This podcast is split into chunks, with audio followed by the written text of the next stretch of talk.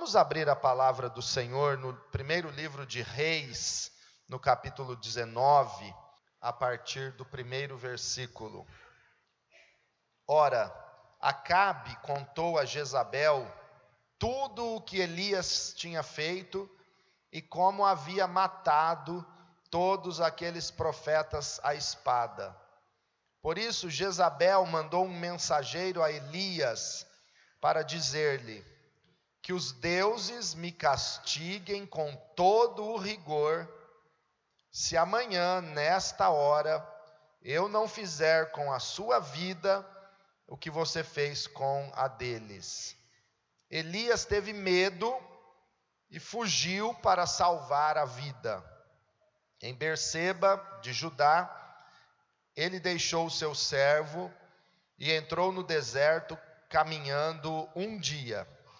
Chegou a um pé de giesta, sentou-se debaixo dele e orou, pedindo a morte. Já tive o bastante, Senhor. Tira a minha vida. Não sou melhor do que os meus antepassados. Depois se deitou debaixo da árvore e dormiu. De repente, um anjo tocou nele e disse: Levante-se e coma.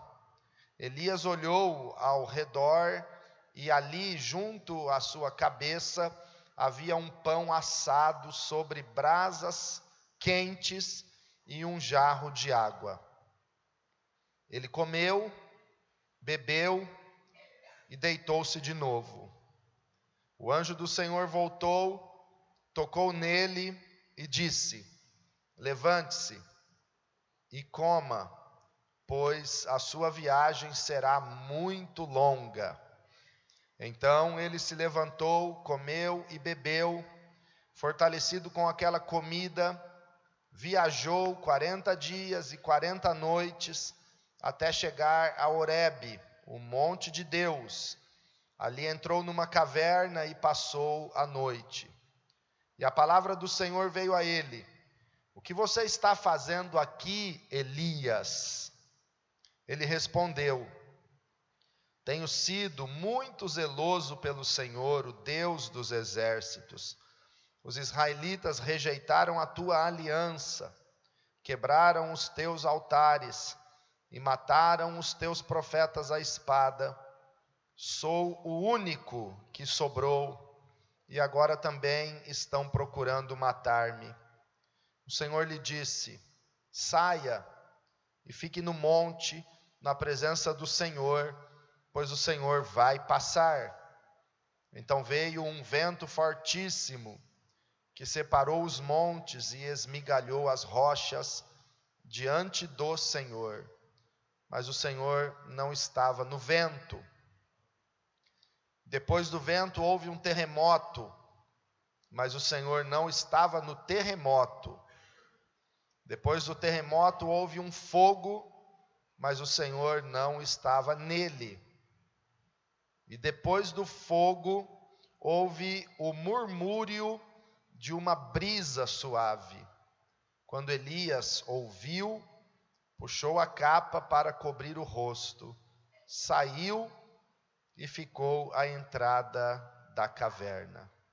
E uma voz lhe perguntou: O que você está fazendo aqui, Elias? Ele respondeu: Tenho sido muito zeloso pelo Senhor, o Deus dos exércitos.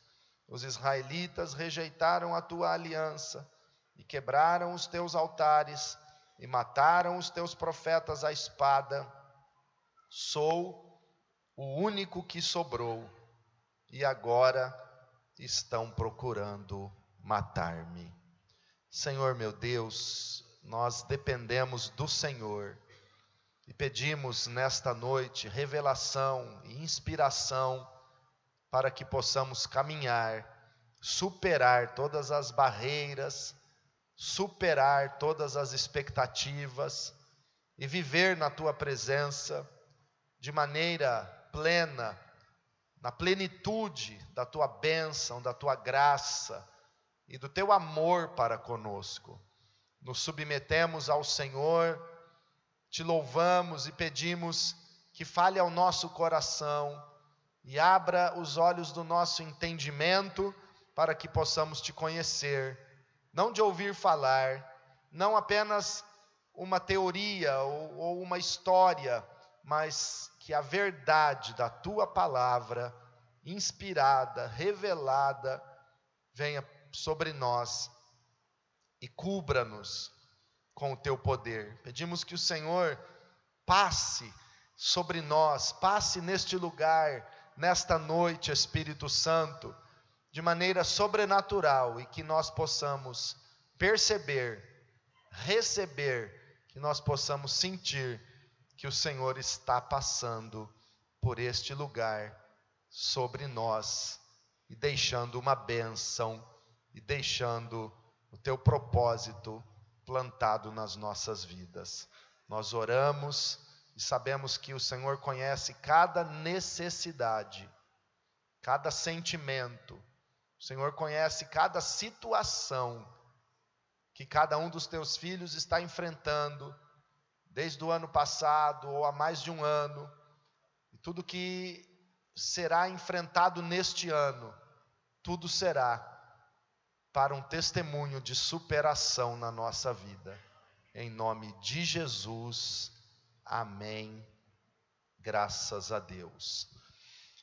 Vamos falar um pouco sobre Elias, e nós vamos é, enfatizar nesta noite a fuga de Elias. Elias fugiu.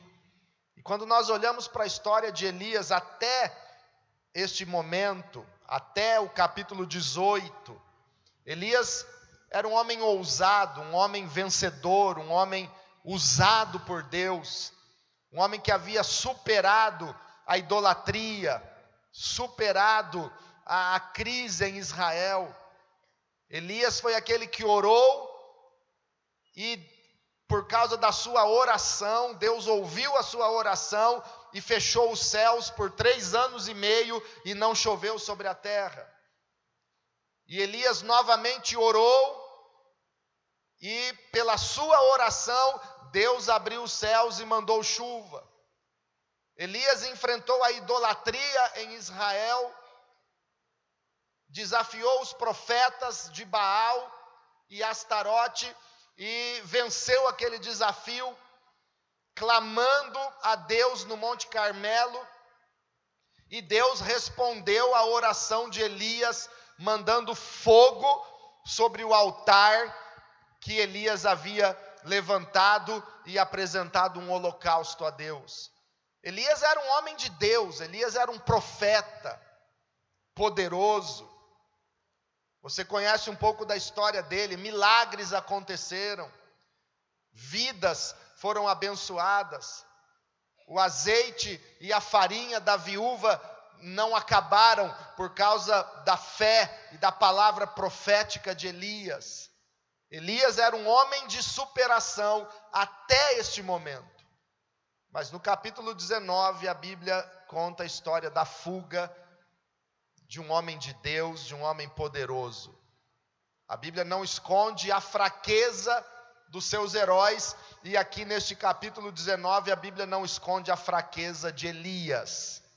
E agora ele enfrenta a maior dificuldade da vida dele que ele precisava superar sua própria crise pessoal, sua própria situação emocional, de desânimo, de desejo de morrer,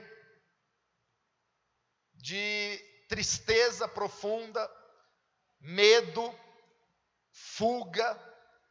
Alguns psicólogos, talvez olhando para Elias e para a história dele, poderiam dizer que ele está, neste momento, com depressão com síndrome do pânico. Mas a, a realidade é que Elias, depois da grande vitória que ele teve desafiando os profetas de Baal e vencendo o desafio no Monte Carmelo, Elias fugiu de medo das ameaças da rainha Jezabel. Elias fugiu, Elias saiu e ele tem que enfrentar essa realidade e tem que ser tratado por Deus para se levantar. E eu quero nesta noite falar com você sobre como Deus trata conosco nos momentos de dores, de fraqueza, de tristeza, de angústia. Elias parece que sozinho não ia superar essa crise. Se não fosse com o agir de Deus, se não fosse num passo a passo daquilo que Deus fez na vida dele, Elias não ia ter forças para superar. E eu quero perguntar: quantos aqui querem que Deus haja e opere em alguma área da sua vida onde você não sente força para superação, mas querem que Deus dê essa força que você precisa? Elias precisou da ajuda de Deus e nós vamos ver algumas coisas que nós já lemos, vamos observar mais profundamente esse texto. No verso 5, 1 Reis 19, 5, a Bíblia diz que depois se deitou debaixo da árvore e dormiu. De repente, um anjo tocou nele e disse: Levante-se e coma. Levante-se e coma. Elias estava fugindo, deitou debaixo de uma árvore, pedindo a morte, desejando morrer, não aguentava mais. No verso 4, final do verso 4, termina ele, ele orando, pedindo a morte, dizendo: Já tive o bastante, Senhor, tira a minha vida, não sou melhor do que os meus antepassados. Olha a situação que Elias estava, olha a situação da, do sentimento de Elias. Senhor, já tive o bastante, Senhor, não quero mais viver, e falando com Deus, não era um pensamento suicida, não. Mas era um pensamento de desânimo, dizendo: já basta, acabou para mim. Me leva para o céu, Senhor. Elias não estava endemoniado ou, ou usado por demônios para pensar em tirar sua vida, não, mas ele estava desgostoso e totalmente desanimado, dizendo: Senhor, já tive o bastante, tire a minha vida. Eu não aguento mais e eu não quero mais nada. Parecia que ele já tinha feito tudo o que precisava fazer na vida. Basta, já tive o bastante, já posso ir embora. Não sou melhor do que os meus antepassados. Aqui começa, a gente começa a ver algumas, alguns, algumas características na vida de Elias que precisavam ser tratadas. Eu não sou melhor do que os meus pais, não sou melhor do que os meus antepassados, diz, diz Elias na sua oração no final do verso 4. Agora eu pergunto para você: quem disse para Elias que ele tinha que ser melhor do que os pais dele? Quem disse para você que você tem que provar para os outros que é melhor do que alguém?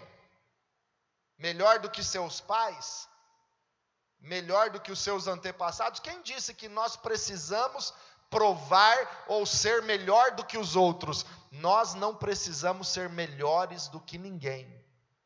O que nós precisamos apenas é viver o melhor de Deus, é nos entregar de todo o coração para Deus, sem comparação com ninguém, sem competição com ninguém sem rivalidade com ninguém. Nós só precisamos é nos entregar totalmente, é dar o nosso melhor, é fazer o nosso melhor para Deus. Não importa se isso é ser melhor do que os pais ou pior do que os pais. O que importa é viver para Deus de todo o nosso coração. O maior de todos os mandamentos, Jesus disse, que não é amarás o Senhor teu Deus mais do que os teus pais.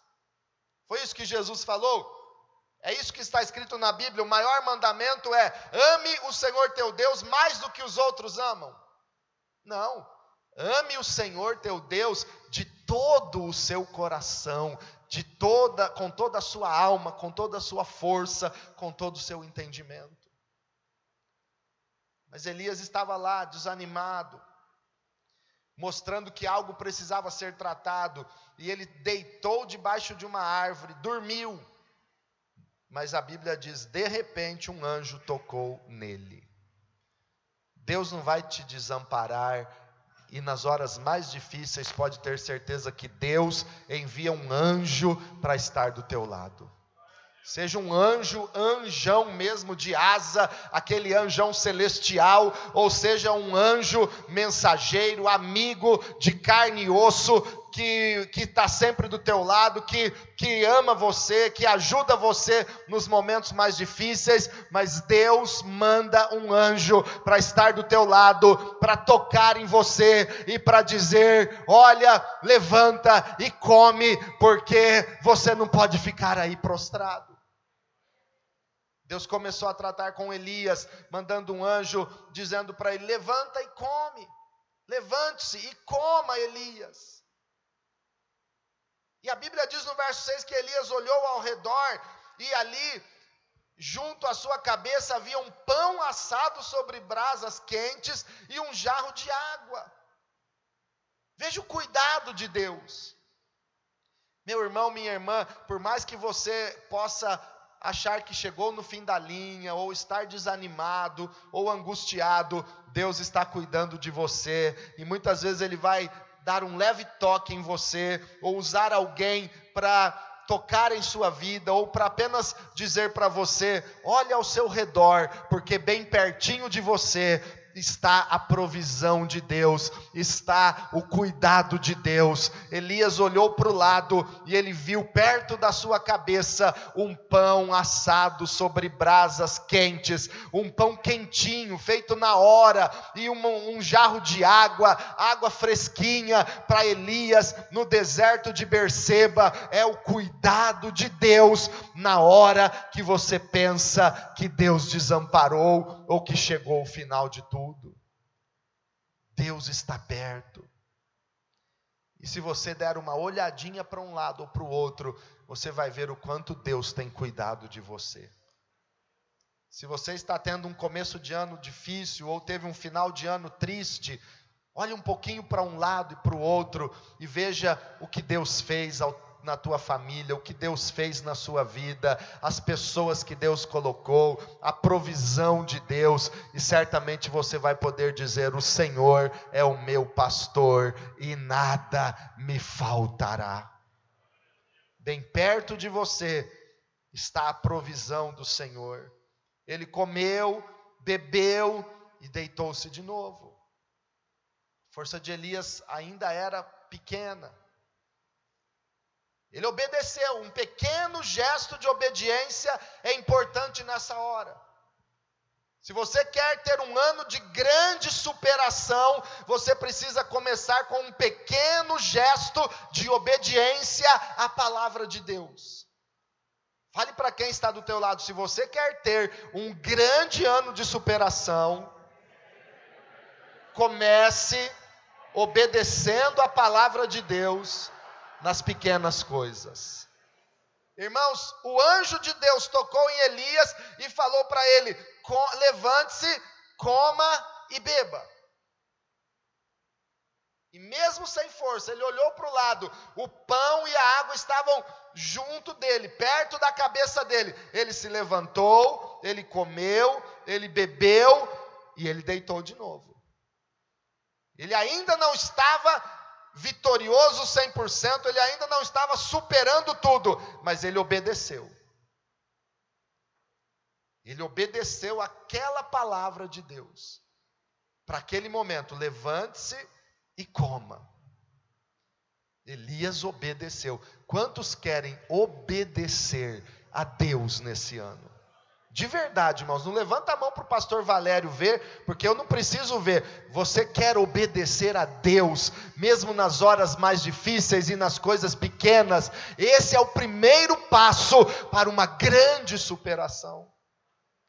Veja que Elias obedeceu, mas voltou a deitar, voltou a ficar na árvore, voltou a ficar desanimado. E o verso 7 diz assim: E o anjo do Senhor voltou. Diga comigo, o anjo do Senhor voltou. veja o, o, o que o texto nos mostra, irmãos. Elias obedeceu, comeu, bebeu, deitou de novo. Estava fraco, desanimado de novo. Mas Deus desistiu dele.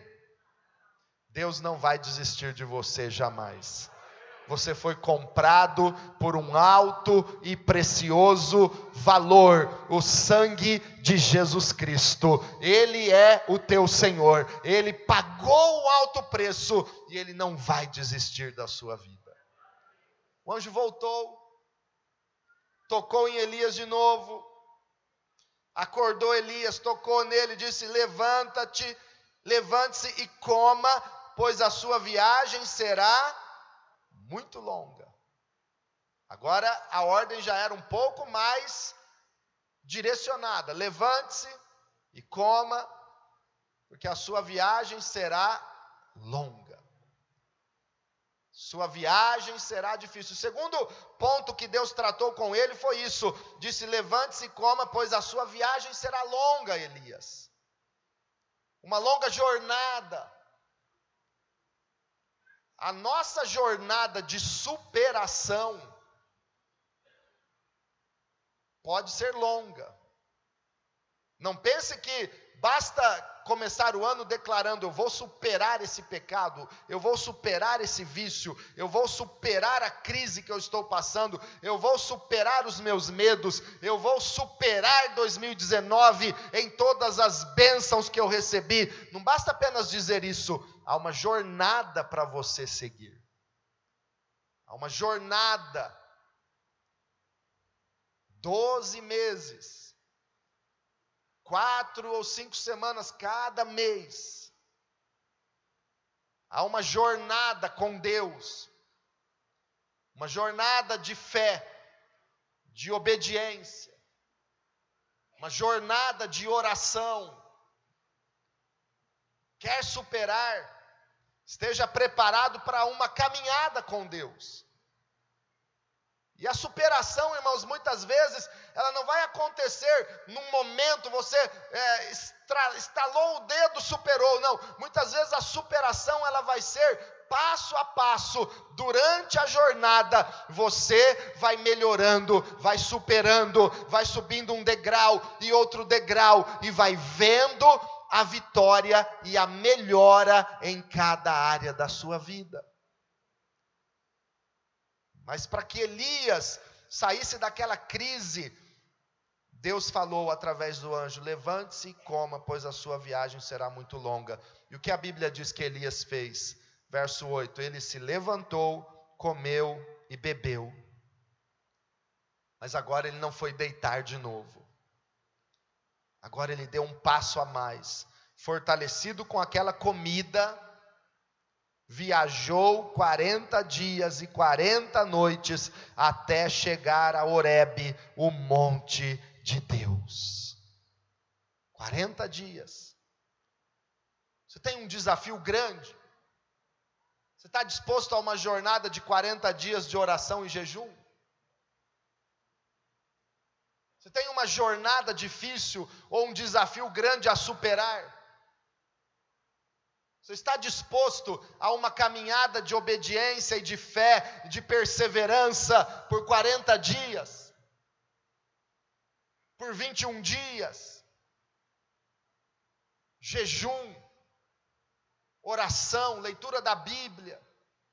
Você está disposto a uma jornada de 366 dias nesse ano, que é bissexto, lendo a Bíblia toda num ano? E hoje já é o terceiro dia. É uma jornada. Você não vai conseguir ler a Bíblia toda numa semana, mas você pode ler a Bíblia toda e se fortalecer numa jornada por um ano inteiro. Você pode, você consegue. A Bíblia diz que Elias obedeceu e se levantou, comeu e bebeu, e fortalecido com aquela comida, ele viajou 40 dias. Deus está fortalecendo você com esta comida, com este alimento que Ele tem nos dado no projeto de vida, e você vai levantar sua cabeça e vai começar um ano vitorioso, de cabeça erguida, dizendo: uns se encurvam e caem, mas nós nos levantamos e estamos de pé. Você vai começar o ano pela fé, dizendo: Eu vou marchar, eu vou caminhar, e esta jornada chamada 2020 será uma jornada de vitória na minha vida, será uma jornada de bênçãos. Tem horas, irmãos, tem momentos que você precisa parar de ficar voltando para debaixo da árvore choramingando. Tem horas que o homem de Deus tem que parar de ficar reclamando da situação e voltando para aquela para aquele arbusto se esconder. Tem hora que é preciso você se levantar lavar o rosto, levantar a cabeça e dizer: Eu estou fortalecido no Senhor, e mesmo ainda sem entender ou sem um verdadeiro propósito, eu vou fazer o que Deus está mandando e eu vou marchar. E Elias foi para o Monte Horebe. Verso 9: ali ele entrou numa caverna e passou a noite. Ele ainda estava fugindo, ele ainda estava precisando ser tratado por Deus. Mas Deus vai tratando passo a passo. Versículo 10, versículo 9 ainda, e a palavra do Senhor veio a ele: O que você está fazendo aqui, Elias? Quando ele chegou lá, terceiro estágio do tratamento de Deus com Elias. O que você está fazendo aqui, Elias. Agora fale, Elias. Vamos lá, abra o seu coração e põe para fora. Qual é a sua razão de estar aqui, Elias? Tem horas, irmãos, que nós temos que nos perguntar: por que, que eu estou fazendo isso? Por que, que eu estou pensando nisso? Por que, que eu estou teimando naquilo? Por que, que eu continuo chorando por isso? Por que, que eu continuo nessa, nesse desânimo por causa dessa situação? Por quê? E nós vemos na Bíblia que Deus trata muito com o homem fazendo perguntas. Lá no Gênesis, quando Deus aceitou a oferta de Abel e não a de Caim, e Caim ficou revoltado, Deus chamou Caim e disse assim: Caim, é razoável essa tua ira? Qual a razão de você estar tá irado? E Deus nos pergunta muitas vezes: qual a razão de você estar tá esfriando tanto na fé? Qual a razão de você estar desejando mais as coisas do mundo lá fora do que a minha presença? Qual a razão do teu medo nesse ano? Jesus, um dia, depois de enviar os discípulos e eles voltarem, quando eles chegaram, Jesus perguntou a eles: Porventura vos faltou alguma coisa? Tem horas que Deus nos pergunta assim: por que você está ansioso e preocupado? Porventura, até hoje, faltou alguma coisa na sua vida? No que é que Deus está falhando com você? Qual é a culpa de Deus para o teu esfriamento, para o teu medo? para a tua ansiedade. Elias, o que, que você está fazendo aqui? E num outro sentido também, Deus nos pergunta: Elias, que é que você está fazendo como cristão? Você vem à minha casa, você ouve a minha palavra, você louva o meu nome, você entrega o teu dízimo, mas o que é que você está fazendo aqui de verdade? Você está com um propósito de me servir ou você está apenas cumprindo uma rotina? Você está me servindo de todo o coração ou você está de corpo presente pensando em outras coisas? Tem horas que nós temos que nos perguntar: o que, que eu estou fazendo como cristão que eu sou. que, que eu estou fazendo com o ministério que eu recebi do Senhor, o chamado, o talento, os dons que Deus me deu.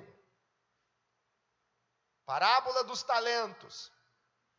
Um recebeu cinco talentos, trabalhou, multiplicou, o Senhor veio, devolveu mais cinco talentos, dez. Que bom, meu servo fiel, sobre o pouco foste fiel, sobre o muito te colocarei. O segundo recebeu dois talentos, se esforçou, trabalhou, multiplicou, foi prestar contas, devolveu quatro talentos para o seu senhor. Bem-estar, servo bom e fiel. Sobre o pouco foste fiel, sobre o muito te colocarei. O terceiro veio, tinha recebido um talento, chegou diante do Senhor com medo. Ai, eu tive medo, porque o Senhor ceifa onde não semeastes e cobra de tudo. Então eu tive medo, eu enterrei o meu talento e agora eu trouxe aqui só o que o Senhor me deu. Servo mau e negligente. Mal e negligente.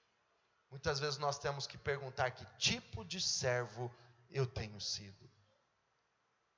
Que, que você está fazendo aqui, Elias?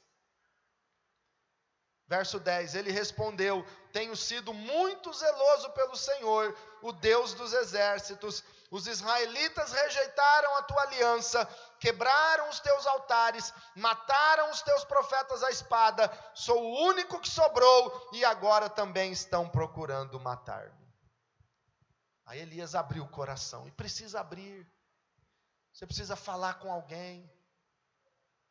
Precisa desenterrar esse burro que está enterrado no teu coração. Não é um trabalho de macumba, não, é uma coisa, uma coisa mental mesmo, uma coisa engasgada, enterrada aí. Desenterra esse burro e, e libera a tua alma e fala o que você está sentindo e seja livre e supere essas coisinhas e seja um novo homem, uma nova mulher em 2020, porque Deus te chamou para grandes coisas. Veja o desabafo de Elias: tenho sido muito zeloso pelo Senhor, o Deus dos exércitos, como se Deus não soubesse que Elias era zeloso, ou como se isso fosse o problema do seu desânimo, ou da sua fuga. Aí ele continua dizendo: os israelitas rejeitaram a tua aliança, quebraram os teus altares e mataram os teus profetas à espada. Os israelitas quem eram os israelitas? Era o povo do profeta Elias. Então ele já se coloca de fora. Isso é um, é um sinal de problema. Quando alguém começa a dizer assim, ah, o povo da igreja quadrangular do Jaguaré é isso, ninguém quer saber de Deus, ninguém quer saber de Jesus, só eu, já é um problema. Esse povo da igreja que você se refere é o teu povo, é a tua igreja, você faz parte. Os israelitas rejeitaram a tua palavra. Ei, Elias, você é um israelita.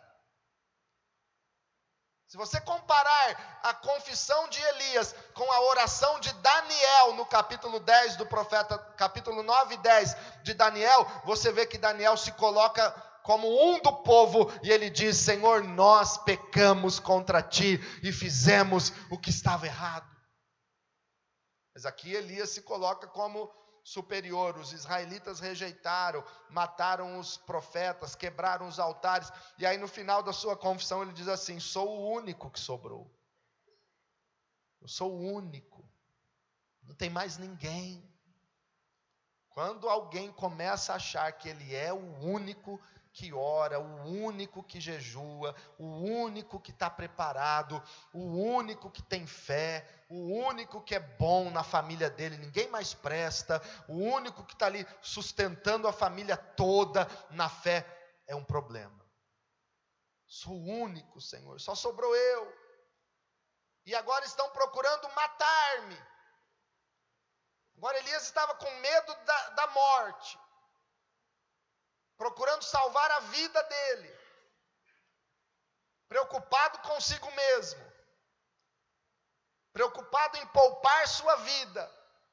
Aí entra aquilo que Jesus falou: quem quiser salvar a sua vida, perdê-la. mas quem perder a sua vida por amor de mim e do evangelho, salvá-la. Agora Elias começa a ter medo. E o Senhor lhe disse: Saia e fique no monte na presença do Senhor, pois o Senhor vai passar. Deus nem argumentou com Elias aqui. Só deixou Elias falar. Importante falar, fale, fale com Deus, desabafe com Deus. O Senhor disse assim: saia e fique no monte, na presença do Senhor, pois o Senhor vai passar. Então veio um vento fortíssimo que separou os montes e esmigalhou as rochas diante do Senhor, mas o Senhor não estava no vento. Depois do vento veio um terremoto, mas o Senhor não estava no terremoto. Depois do terremoto, um fogo, mas o Senhor não estava no fogo. Mas Deus prometeu: o Senhor vai passar. E eu tenho certeza que daqui a pouquinho, quando nós começarmos a orar, o Senhor vai passar aqui, irmãos. Vai passar porque Ele não quer que você viva um ano deitado debaixo de uma árvore, achando que não tem mais propósito a tua vida, só deixando o tempo passar e vivendo de qualquer maneira, não. Deus te chamou para grandes coisas e Ele te diz: se coloca no monte, porque o Senhor vai passar e Ele vai passar com poder sobre a tua vida, te dando um verdadeiro propósito para você viver a vontade dEle na terra. Versículo 13, é, no final do 12 ainda, depois do fogo houve um murmúrio de uma brisa suave.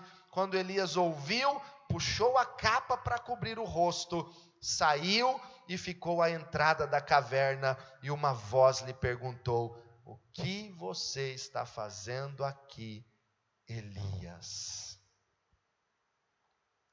A mesma pergunta.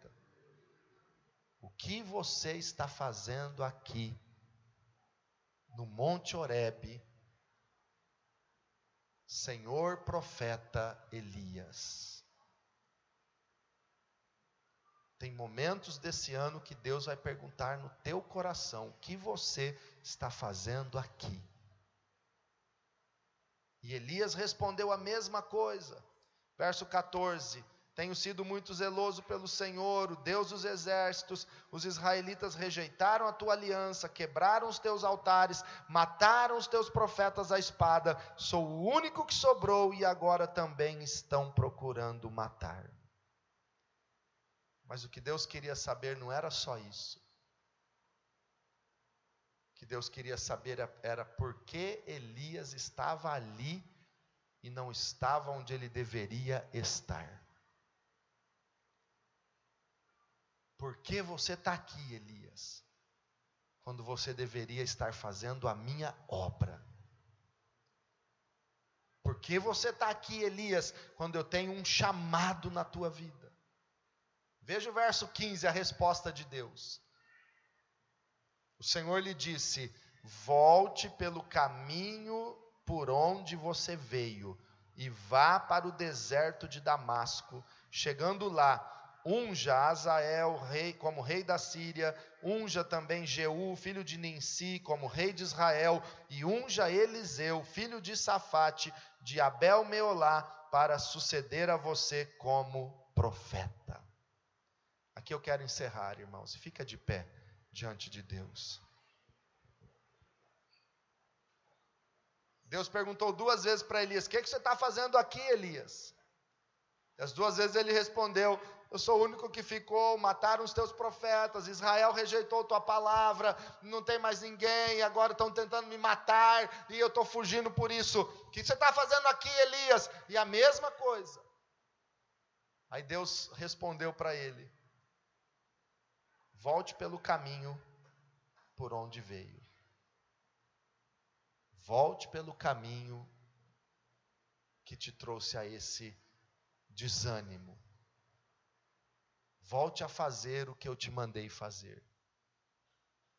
Volte a estar onde você precisa estar.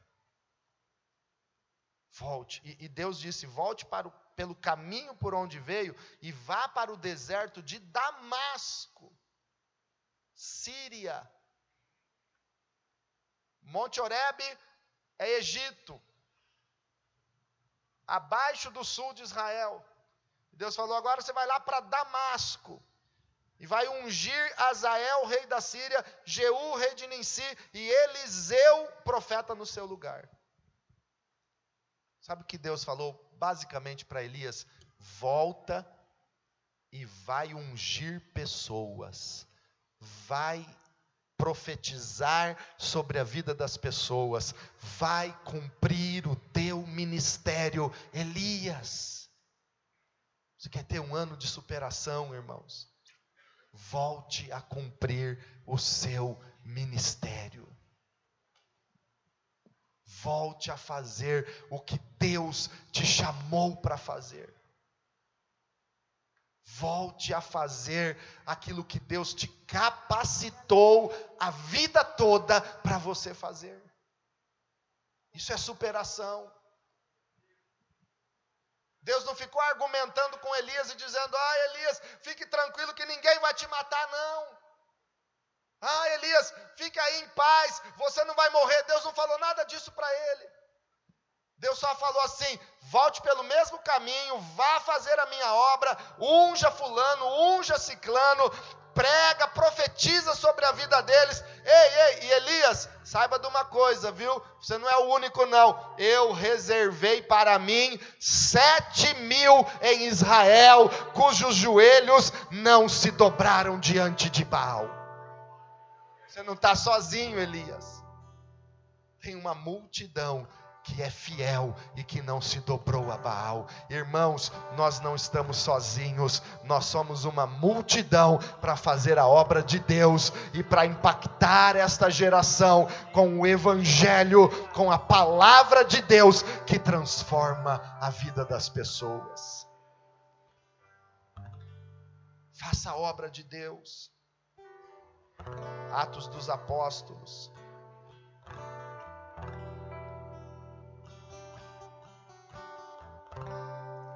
Capítulo 20.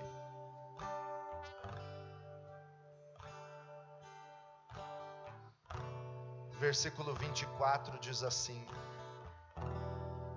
Todavia não me importo, nem considero a minha vida de valor algum para mim mesmo, se tão somente puder terminar a corrida e completar o ministério que o Senhor Jesus me confiou testemunhar do Evangelho da graça de Deus.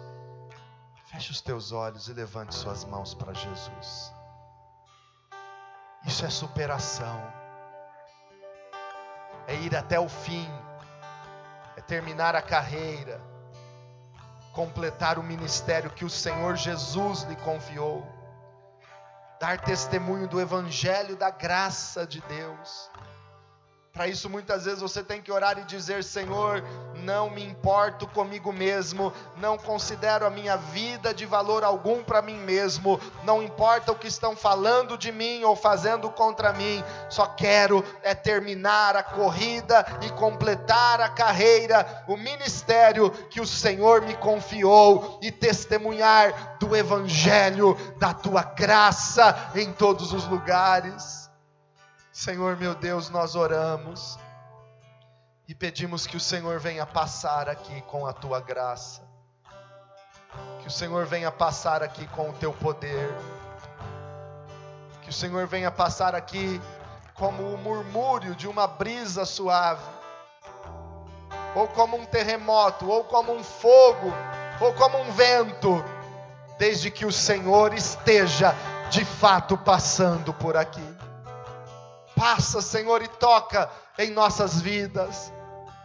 Passa, Senhor, agora neste momento e toca poderosamente em cada um de nós. Toca, Senhor, em nós.